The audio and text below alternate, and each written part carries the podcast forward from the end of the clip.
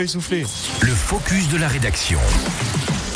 Top départ ce mercredi de la 36e édition de la course du cœur. Une course, comme son nom l'indique, organisée pour la bonne cause avec un passage en plus prévu dans les deux Savoie Mini. La course du cœur est en effet un défi sportif et solidaire unique en son genre. Il s'agit d'une course à pied en relais de 750 km sur 4 jours et 4 nuits. Départ prévu mercredi à Paris pour une arrivée dimanche à Bourg-Saint-Maurice-les-Arcs.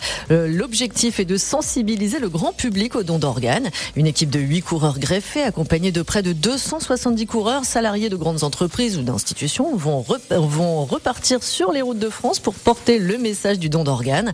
Ils devraient traverser l'Ain samedi toute la journée avant de passer en Haute-Savoie dans la nuit de samedi à dimanche pour une arrivée dimanche en Savoie. Émilie, est-ce qu'on connaît, est-ce qu'on sait quelle distance ils vont devoir parcourir ces fameux coureurs? Eh bien, 19 équipes vont s'élancer donc depuis la capitale. Chaque coureur envisage de parcourir entre 60 et 80 km. Plus de 200 communes seront traversées. La course du cœur, ce sont aussi 150 bénévoles pour encadrer l'événement.